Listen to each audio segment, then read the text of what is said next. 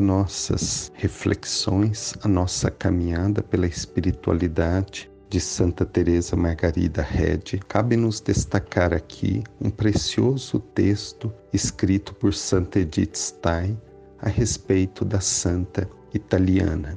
Sobretudo na fase da infância, Edith Stein destaca neste texto: Ana se parece com um lírio em um vale silencioso, protegido de todas as tormentas e que se abre como uma preciosa flor.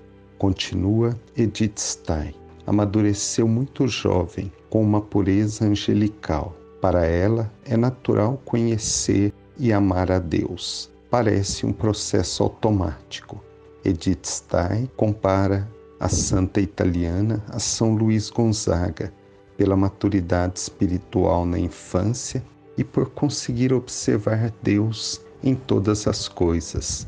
Ana Maria observa Deus nas flores, nas estrelas, nos fatos do cotidiano. E o próprio pai de Ana vai nos lembrar: ela não era um espírito frio, incapaz de afeto, indiferente. Indiferença tinha somente para com aquilo que se chamaria das exigências de uma vida social, porque seu coração já estava inteiramente dirigido à procura e ao amor de Deus. E assim será durante toda a sua vida, de uma maneira discreta, de uma maneira silenciosa, porém sempre destacando uma inteligência clara e vivaz, apta a tudo que é voltado para as coisas de Deus, sobretudo a sua sobremaneira amorosa de ver a família, de ver as situações que a envolvem.